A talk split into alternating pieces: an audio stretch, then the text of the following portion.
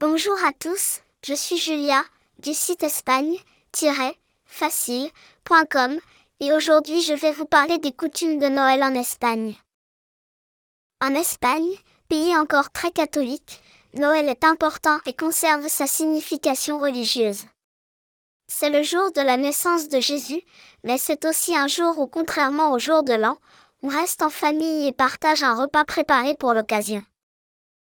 Quelques jours avant Noël, dans la plupart des familles espagnoles, on réalise une crèche qui reconstitue l'histoire de la naissance de Jésus, avec des santins. On confectionne également un sapin de Noël, arbol de Navidad, apparu récemment chez les Espagnols, accompagné de nombreuses décorations. La crèche est très populaire. Certaines villes réalisent des crèches vivantes où les visiteurs sont invités à laisser quelque chose pour les pauvres. Le 24 décembre est un jour appelé la Noche Buena, et il s'agit d'un jour très important pour les Espagnols. Avant le dîner, les enfants vont de maison en maison chanter des villancicos, des chants de Noël, en échange d'un peu d'argent, de friandises et si les enfants sont plus grands, un peu d'anis.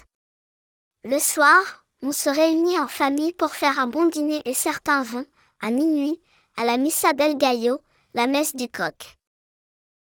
Le 25 décembre est moins essentiel que le 24.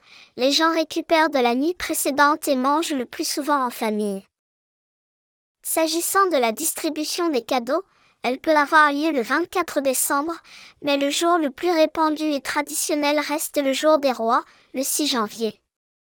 Oui, en Espagne, ce sont surtout les rois mages venus d'Orient qui apportent les cadeaux et non le Père Noël. La nuit du 31 décembre, la Noche Vieja, c'est la grande fête jusqu'au petit matin et on termine par des churros con chocolaté.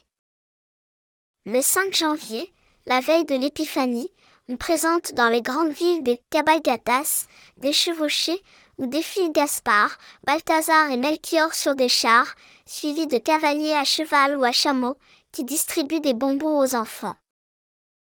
Voilà, c'était Julia pour le site Espagne-facile à bientôt.